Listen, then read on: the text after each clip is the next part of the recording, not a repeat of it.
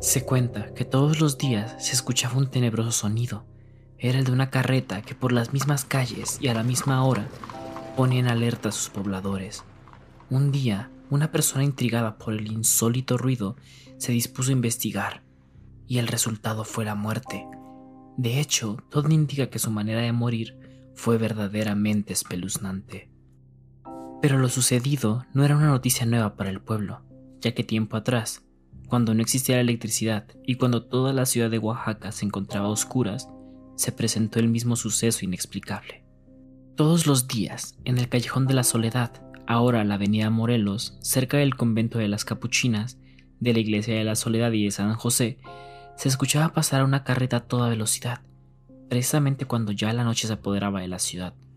Esto pasó rápidamente de voz en voz por todo el pueblo, y el temor inundaba a cada uno de sus habitantes. Algunos afirmaban que se escuchaba el rechinar de las llantas y el galope de los caballos, al grado de no dejarlos dormir. Otros afirmaban que el lamento de algunas personas se podían escuchar a lo lejos. Un día, una señora querida por todo el pueblo, una tal doña Nila, al escuchar la carreta y escéptica del rumor que corría por el pueblo, decidió enfrentarlo y asomarse por su ventana.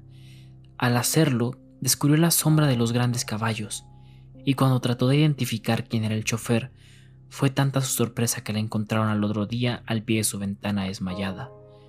Una vez recuperada y una aturdida, gritó a los cuatro vientos, Estamos perdidos. Es la muerte.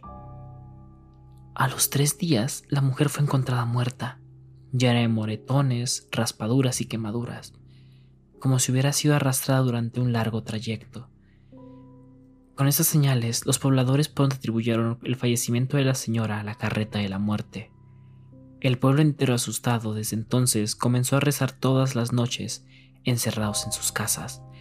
La gente se dormía temprano, comenzaron a evitar los rumbos, y se cuenta que el sacerdote del convento organizaba una procesión todos los viernes, llevando una imagen de Jesucristo hasta una ermita que quedaba exactamente con el número 8 de la hoy avenida Morelos, recorriendo a su paso el callejón tenebroso donde se decía aparecía el espanto.